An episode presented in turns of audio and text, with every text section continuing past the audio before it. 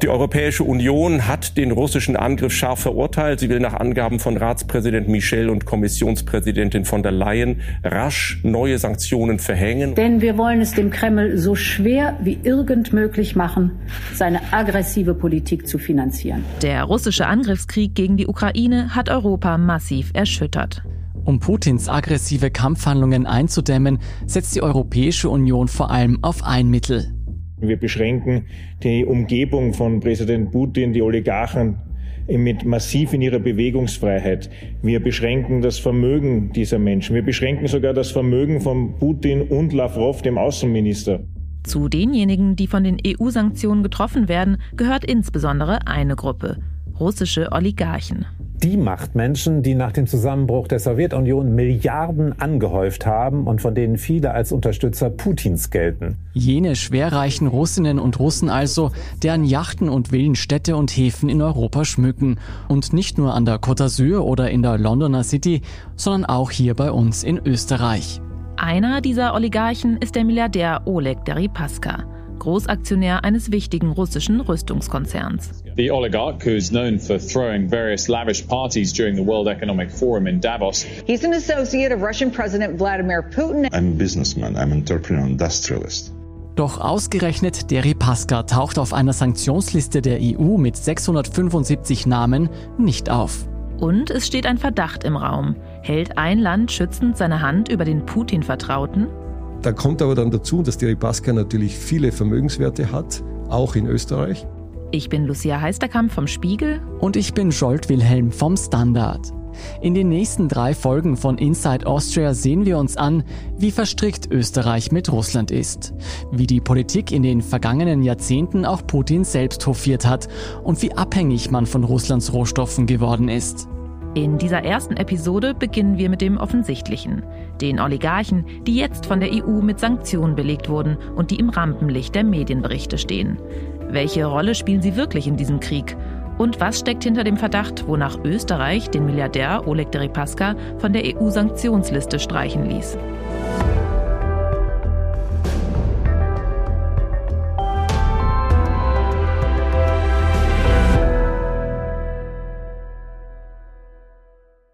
Viele Leute in Österreich haben ja geschäftlich dann und wann mit mächtigen, reichen Männern zu tun gehabt. Manche haben es immer noch mit Männern aus Russland und den anderen Staaten der ehemaligen Sowjetunion. Das ist unser Kollege Oliver Dasgupta, Autor beim Spiegel und beim Standard.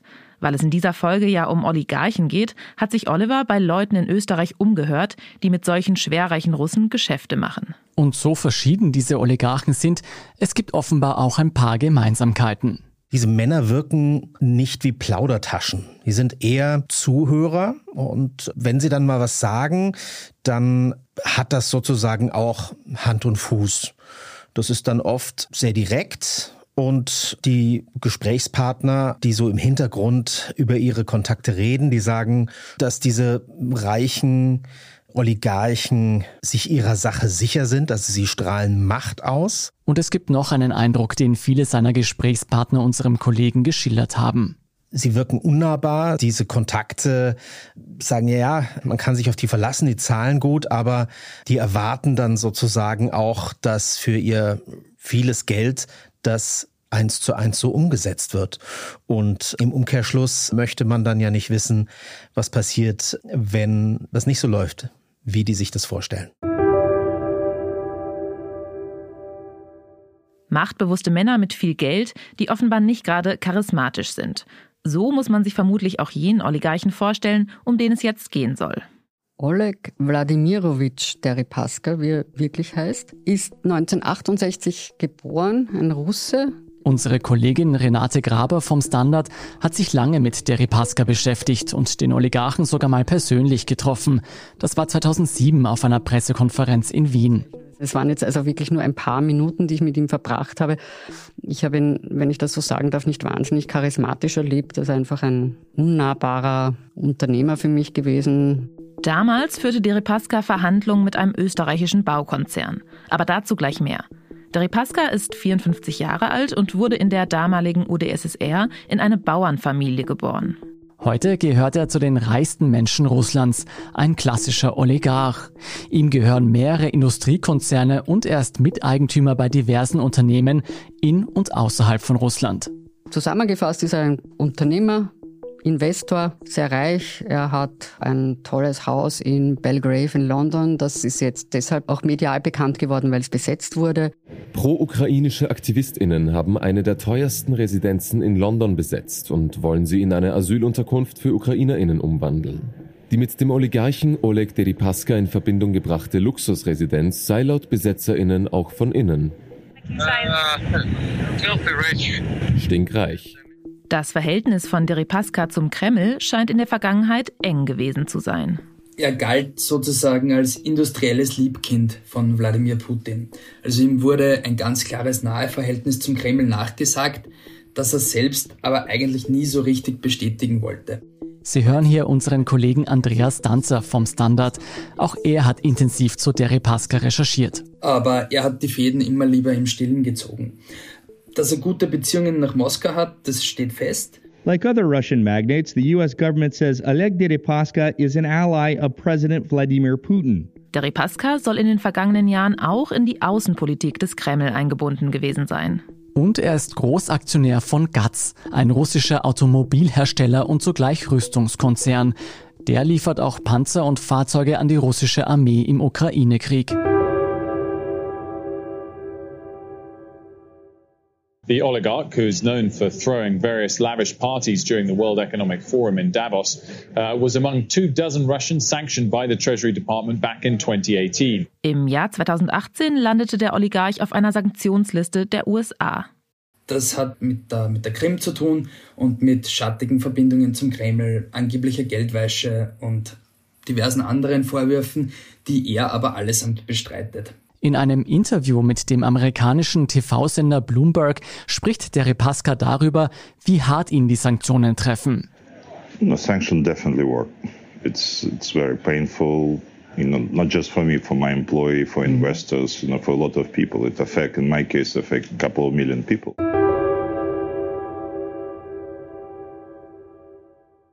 Die EU verhängt angesichts der Eskalation im Ukraine-Konflikt neue Sanktionen gegen Russland. Am 10. März 2022 beraten die Staatsoberhäupter der Europäischen Union über die Konsequenzen, die aus Putins Angriffskrieg gezogen werden müssen. We've closed our skies to Russian aircraft, including the private jets of oligarchs. And make no mistake, we will freeze their other assets as well, be it yachts or fancy cars or luxury prosperities. We'll freeze that all together. Die Idee dahinter, der Druck auf die russische Elite und die russische Wirtschaft soll so weit erhöht werden, bis Putins System darunter zusammenbricht. Kommt die Wirtschaft zum Erliegen, rollen auch keine Panzer mehr. So die Hoffnung. Nun heißt es für Sie, keine Luxustrips mehr an die Côte d'Azur oder in die Alpen. Die EU, Großbritannien und sogar die sonst so neutrale Schweiz haben Einreiseverbote für kremltreue Oligarchen verhängt und Vermögenswerte eingefroren. 675 Namen landen auf der Sanktionsliste. Doch Putins einstiger Lieblingsindustrieller Oleg Deripaska steht nicht im Visier der Strafmaßnahmen.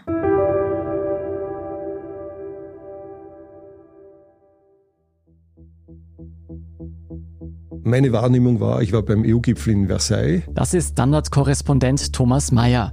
Er berichtet aus Brüssel über die EU-Politik und war bei den Beratungen dabei. Und da gab es einen Bericht unter Berufung auf einen hohen EU-Beamten, dass Oleg Deripaska von einer Liste gestrichen worden sei. Thomas Mayer spricht hier von einer Recherche der deutschen Medienhäuser ARD und Zeit, die Mitte März international für Furore gesorgt hat. Es wurde zwar gesagt, es habe ein Land, ein kleines Land, wenn ich mich richtig erinnere, sich dagegen ausgesprochen.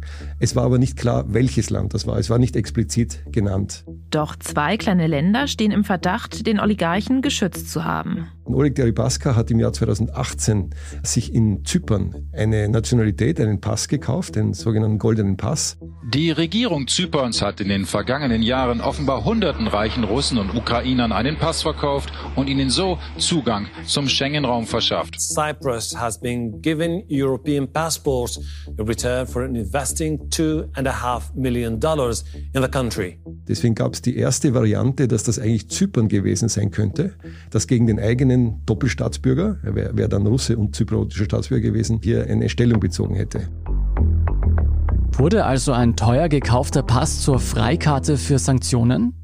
Nicht jeder glaubt an diese Theorie. Denn zum einen gibt es widersprüchliche Berichte darüber, ob Deripaska die zyprische Staatsbürgerschaft heute noch hält. Wie sich herausgestellt hat, war die EU nach Bekanntwerden der Staatsbürgerschaftsdeals not amused und übte in den Folgejahren entsprechenden Druck auf Zypern aus.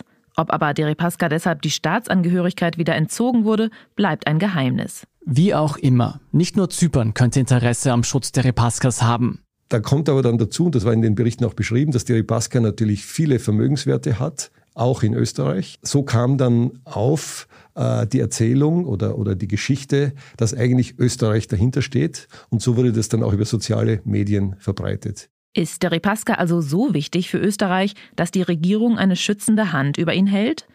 Um dieser Frage nachzugehen, werfen wir einen Blick auf Deripaskas Geschäfte in der Alpenrepublik.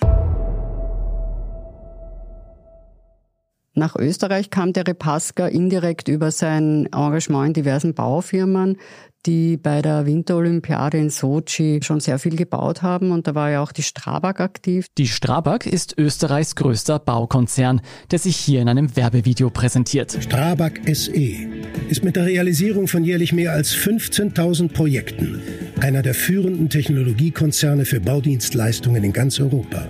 Und im Jahr 2007 knüpft Oleg Deripaska Kontakte zum Unternehmen und kauft sich als Miteigentümer bei der Strabag ein. Das alles ist nach sehr diskreten Verhandlungen geschehen. Er hat sich eingekauft mit zunächst einmal einer Milliarde Euro, ungefähr einer Milliarde Euro und 30 Prozent. Damals gibt es eine Pressekonferenz in einem Hotel in Wien, wo die Pläne öffentlich verkündet werden. Das ist der Moment, in dem unsere Kollegin Renate Graber den Oligarchen für ein paar Minuten sprechen kann. Der Ripaska, das ist wichtig für die Geschichte heute, wird in den sogenannten Syndikatsvertrag der Eigentümer aufgenommen. Das heißt, gemeinsam haben die bestimmte Rechte und sie haben sich genau ausgemacht, wer was darf und wer was zu bestimmen hat in diesem Konzern. Und das ist nicht die einzige Verbindung, die der Repaska nach Österreich hat. Eine zweite Verbindung wird wohl auch sein Großvater gewesen sein, der im Zweiten Weltkrieg in Österreich gefallen ist und in einem Massengrab in La an der Thaya liegt. Das ist deshalb erwähnenswert, weil er dort ein Denkmal quasi hat errichten lassen für seinen Großvater. Nämlich eine russisch-orthodoxe Kirche mit prunkvollen Türmchen, die nun das Städtchen La an der Thaya schmückt. Der Repaska hat aber noch mehr Geld in Österreich investiert. Im Urlaubsort Lech am Arlberg ließ es sich ein eigenes Luxushotel bauen, das übrigens 2021 mit dem World Travel Award ausgezeichnet wurde. And the winner is Aurelio Lech. Das Hotel Aurelio gehört heute nicht mehr ihm, beziehungsweise ist nicht mehr ihm zuzurechnen, wie man sagen muss, weil diese Oligarchen sind ja nicht persönlich eingetragen im Handelsregister. Er hat das kurz vor Kriegsbeginn in der Ukraine verkauft an einen seiner Cousins. Ob der Ripaska noch mehr Geld in Österreich investiert hat und wie viel von seinem Geld genau in der Republik liegt, all das lässt sich nur schwer nachvollziehen. Ja, Oligarchen und nicht nur Oligarchen haben die Angewohnheit, nicht direkt selbst Anteile zu halten an Unternehmen, sondern das ist in große Firmenkonstruktionen eingebaut. Da gibt es dann zwischengeschaltet auch Stiftungen, da geht es auch um steuerschonende, wenn man das so nennen will, Modelle. Da gibt es zypriotische und maltesische und andere Firmen und Schachtelkonstruktionen. Darum ist es sehr schwer nachzuvollziehen. Über solche Schachtelkonstruktionen von Firmen in Österreich haben wir hier im Podcast ja schon mal berichtet. Und zwar in unserer Serie über den Immobilienmogul René Benko. Fest steht, es steckt wohl sehr viel Geld von der Repaska in mehreren österreichischen Unternehmen. Und auch umgekehrt gibt es Geschäftsbeziehungen zwischen Investoren in Österreich und dem Oligarchen. Über Sigi Wolf zum Beispiel zu Firmen, die Deripaska in Russland betreibt. Unser Kollege Thomas Mayer spricht hier vom österreichischen Milliardär Siegfried Wolf, der zum Beispiel Anteile an der Gatz hält, dem russischen Autobauer und Rüstungskonzern, der auch Panzer an Putins Truppen liefert und der mehrheitlich Deripaska gehört. Und Sigi Wolf, den können Sie sich schon mal merken, denn dieser Mann taucht immer wieder mal auf, wenn es um politisch brisante Deals in Österreich geht.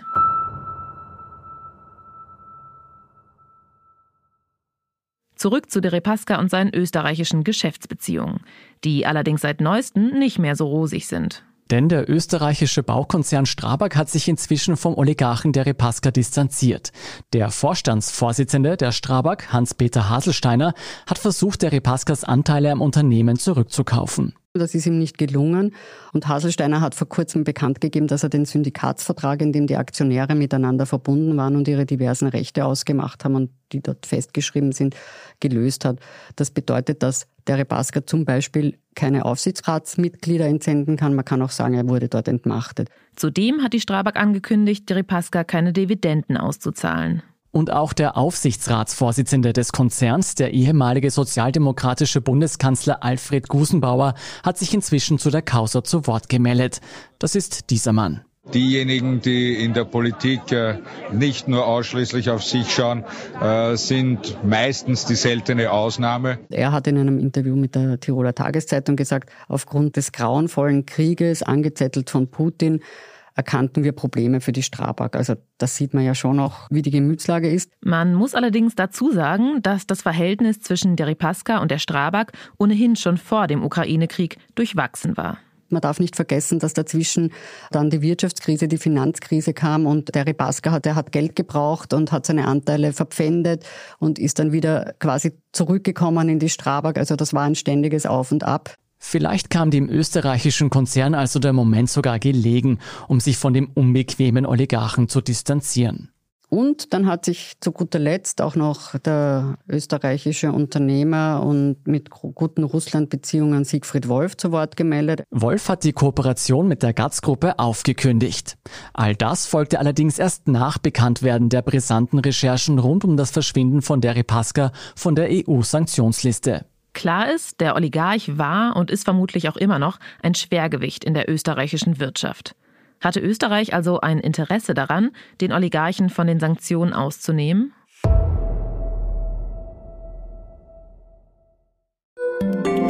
Ein Job mit mehr Verantwortung wäre super. Ich will eine bessere Work-Life-Balance. Es muss ganz einfach Spaß machen. Welchen Weg Sie auch einschlagen möchten. Er beginnt bei den Stellenanzeigen im Standard. Jetzt Jobsuche starten auf Jobs der Standard.at.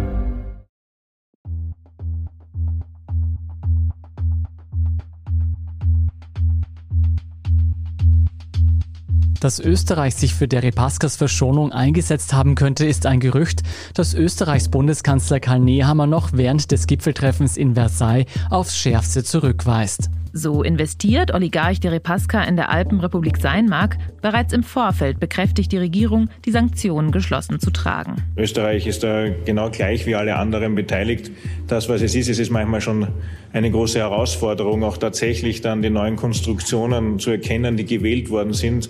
Denn plötzlich ist Vermögen sehr rasch äh, in neue Besitz Stände sozusagen gekommen, die nicht auf der Sanktionsliste stehen. Das heißt, das ist jetzt ein permanentes dran arbeiten, wie man dieses Vermögen beschränkt derer, die auf der Liste sind, aber das passiert. Wieso ausgerechnet der Repaska nicht auf dieser Sanktionsliste landete, ist weiterhin ein Rätsel. Also es kann sein, dass jemand verhindert hat, dass er auf diese Liste kommt. Das würde ich nicht ausschließen. Ob er auf so einer Liste schon gestanden ist und nachträglich dann auf politische Intervention hin gestrichen wurde, das ist zumindest bis jetzt nicht dokumentiert. Ich sage es mal so.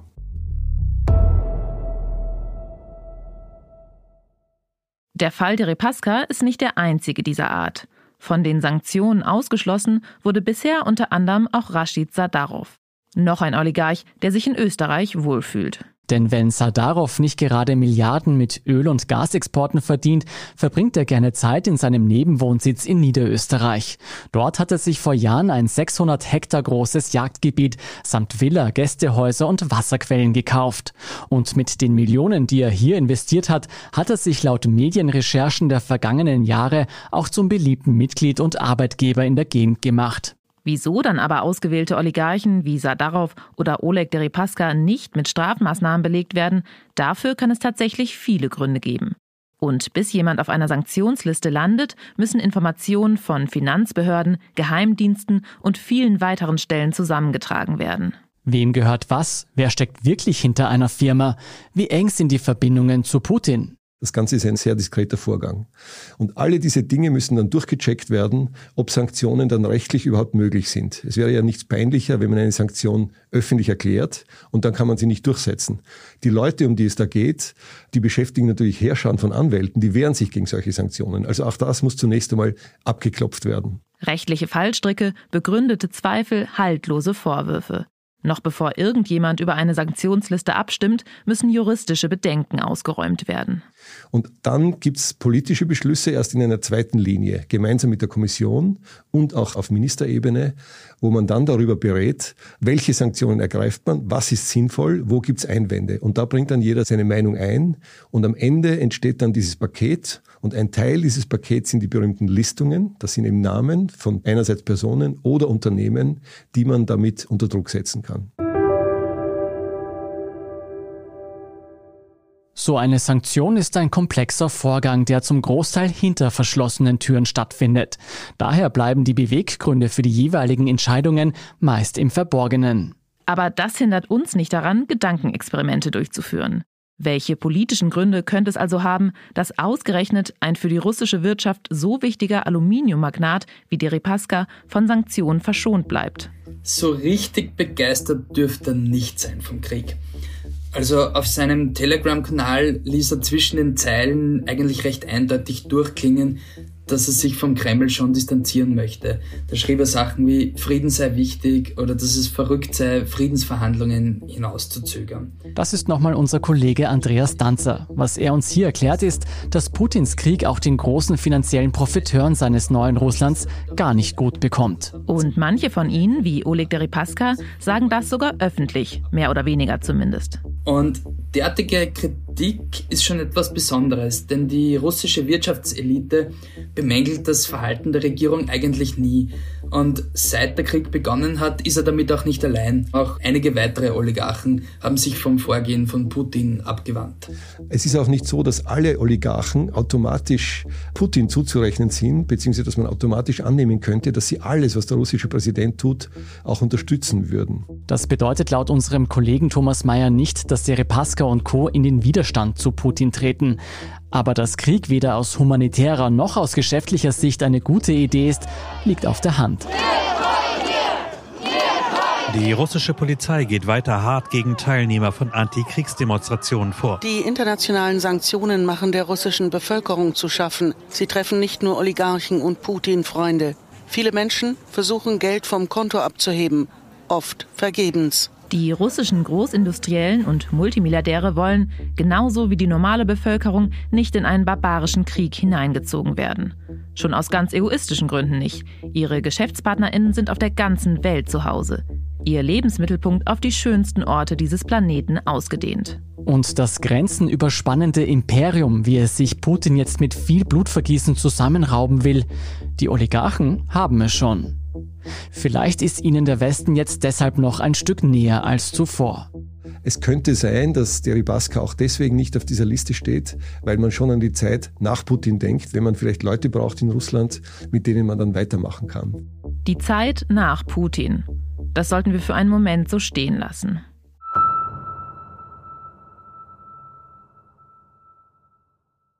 Umso mehr man über die Sanktionen gegen Russlands Geldelite und deren Ausnahmen nachdenkt, desto klarer wird die Intention dahinter. Die EU und auch Österreich wollen die Oligarchen gleichermaßen als Druckmittel gegen ihren wahnsinnig gewordenen Imperator einsetzen und sie davon überzeugen, dass jetzt ein guter Moment wäre, die Seite zu wechseln.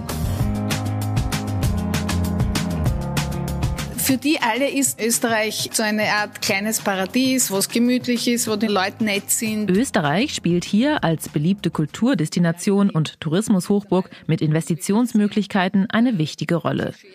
Die Österreich-Werbung umwirbt, wie auf deren YouTube-Kanal zu hören ist, seit Jahren gezielt vermögende Russen und Russinnen. Wo man sich ausruhen kann und dann geht man wieder zurück in die Realität, um es jetzt einmal wirklich sehr klischeehaft darzustellen. Wie sehr Österreich russisches Geld liebt, darüber sprechen wir noch in einer kommenden Folge. Versprochen. Aber kann diese zweigleisige Strategie, dieses Sanktionieren auf der einen Seite und das Umarmen auf der anderen Seite Kann diese Strategie aufgehen? Vielleicht sollten wir uns zur Beantwortung dieser Frage genauer ansehen, welche Bedeutung Oligarchen ursprünglich hatten und welchen Zweck sie heute noch erfüllen. Mein Name ist Gerhard Mangott, ich bin Professor für internationale Beziehungen an der Universität Innsbruck mit einem Schwerpunkt auf Forschungsfragen im postsowjetischen Raum. Professor Mangott hat die Entwicklung Russlands nach dem Zusammenbruch des Kommunismus genau studiert.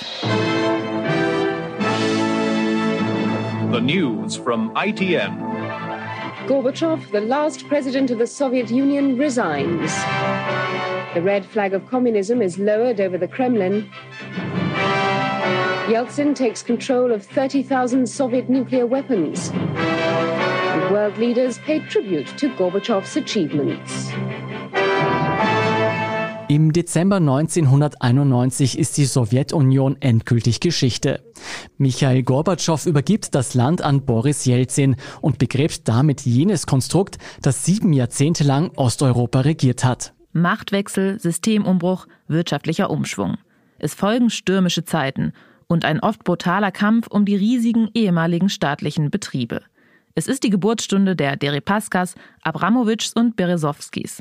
Oligarch ist eigentlich ein Begriff, der in den 90er Jahren entstanden ist, nicht nur um Großfinanziers und Großindustrielle zu bezeichnen, sondern eine Art von Verbindung zwischen dieser Großindustrie und den Banken zur politischen Führung Russlands. Der Einfluss dieser Jelzin-Oligarchen auf die Politik war sehr, sehr groß. Sie waren zum Teil in der Regierung vertreten, sie waren zum Teil im Sicherheitsrat vertreten und sie waren Teil einer Schattenregierung, äh, vor allem während der zweiten Amtszeit Jelzins, als dieser aus Krankheitsgründen nicht immer fit war, das Land zu regieren. In den kommenden 30 Jahren, großteils unter Putin, häufen einige wenige an der Spitze ein unsagbares Vermögen an. In 2001, Russia had 8 billionaires worth a collective 12.4 billion dollars. In 2021, 10 years later, there were 101 billionaires. Wer schneller ist, klüger ist und in vielen Fällen auch skrupelloser als die anderen, ersteht Fabriken, Ölkonzerne oder Stahlwerke für einen Bruchteil des eigentlichen Werts.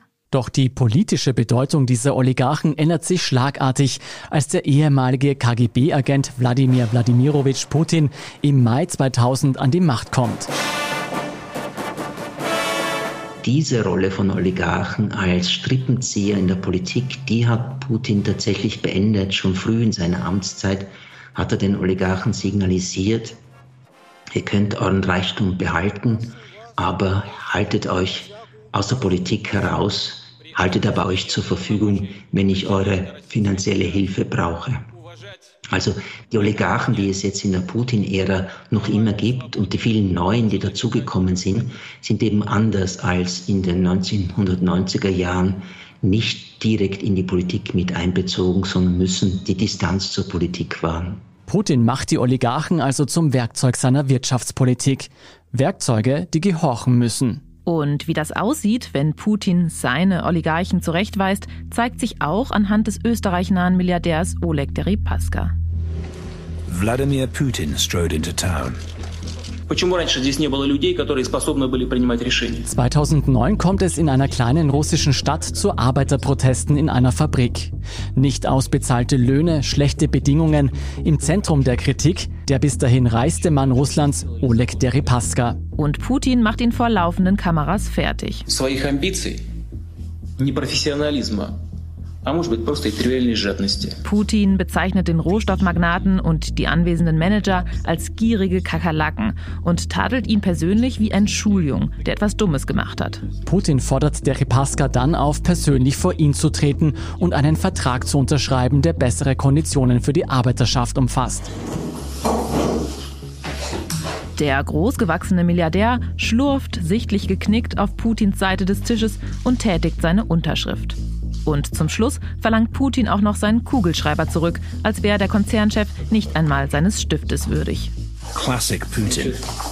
Es ist eine Szene aus Putins Vergangenheit, die verdeutlicht, wieso heute viele Beobachter daran zweifeln, dass Sanktionen gegen Oligarchen in diesem Krieg gegen die Ukraine etwas bewirken werden jetzt gegen Oligarchen vorzugehen, das hat ein Stück weit was Populistisches. Nicht, dass es deswegen nicht trotzdem passieren sollte. Aber wie gesagt, die Erwartung jedenfalls, die manche äußern, dadurch könne man Putin beeinflussen, diese Erwartung ist naiv. Die Chancen, dass der Machthaber im Kreml noch auf seinen Geldadel hört, der beschlagnahmte Yachten beklagt, sind in den vergangenen Jahrzehnten sukzessive gesunken. Und europäische EntscheidungsträgerInnen auf der anderen Seite müssen sich den Vorwurf gefallen lassen, in ihrem Vorgehen scheinheilig zu agieren. Nicht, dass mir diese Leute leid tun würden. Man ist allerdings da schon ein bisschen irritiert, wenn man weiß, wie viele europäische Regierungen Oligarchen über Jahrzehnte hinweg gerne im Land gesehen haben, deren Investitionen gerne gesehen haben, deren Geld auf westlichen Banken man gerne gesehen hat. Und jetzt werden sie mit Sanktionen belegt. Und das gilt auch für Österreich. Auch Österreich wird sich im europäischen Kampf gegen Putins Angriffskrieg nicht mit der Sanktionierung einzelner Oligarchen begnügen können. So schlagzeilenträchtig und glamourös die Jagd auf die Superreichen ist, sie ist nur ein kleines Zahnrad in der Sanktionsmaschinerie, die die EU gegen Putin in Stellung bringt. Das wird nicht an irgendwelchen Listungen von Oligarchen liegen. Das wird nur gelingen, wenn die russische Wirtschaft so weit insgesamt unter Druck gesetzt wird, dass Russland das im eigenen Land ja, gegenüber seiner eigenen Bevölkerung nicht durchhalten kann. Man möchte Russland in der Tat von der Weltwirtschaft komplett abschneiden, wenn es sein muss, bis hin zum Zusammenbruch weil man eben eine militärische Konfrontation vermeiden möchte und sich nicht getraut, hier mit Waffengewalt einzugreifen in diesen Konflikt. Doch während weltweit Bemühungen laufen, diesen wirtschaftlichen Gegenschlag durchzuführen, ist Österreich in der denkbar schlechtesten Lage, Druck gegen Putin auszuüben. Ich habe in Brüssel erlebt, wie die Kommission immer davor gewarnt hat, sich vom russischen Gas so abhängig zu machen. Das wurde in Deutschland auch, aber in Österreich ganz besonders eben ignoriert. Und deswegen haben wir heute die Situation, dass wir zu 80 Prozent vom russischen Erdgas abhängig sind. Wie sich Österreich so sehr von Russland abhängig machen konnte und wie weit die finanziellen und politischen Verflechtungen mit Russland bis heute reichen, darüber sprechen wir dann in den nächsten beiden Folgen. Inside Austria hören Sie auf allen gängigen Podcast-Plattformen, auf der Standard.at und auf spiegel.de. Wir freuen uns wie immer auch über Kritik, Feedback oder Vorschläge zu unserem Podcast. Einfach ein E-Mail schicken an insideaustria.spiegel.de oder an podcast.derstandard.at. Unsere journalistische Arbeit können Sie am besten mit einem Abonnement unterstützen. Alle Infos zu einem Standard-Abo finden Sie auf abo.derstandard.at. Und unsere Hörerinnen und Hörer können mit dem Rabattcode Standard jetzt drei Monate lang für 30 Euro das Angebot von Spiegel Plus testen und 50 Prozent sparen. Alle Infos dazu finden Sie auf spiegel.de slash der Standard. Alle Links und Infos stehen wie immer auch in den Show Notes zu dieser Folge. Danke fürs Zuhören und allen, die auch hinter den Kulissen an diesem Podcast mitwirken. Das waren diesmal vor allem Oliver Dasgupta, Paul Heuer, Ole Reismann, Antonia Raut und Christoph Grubitz. Ich bin Lucia Heisterkamp. Ich bin Scholt Wilhelm. Wir sagen Tschüss und Baba.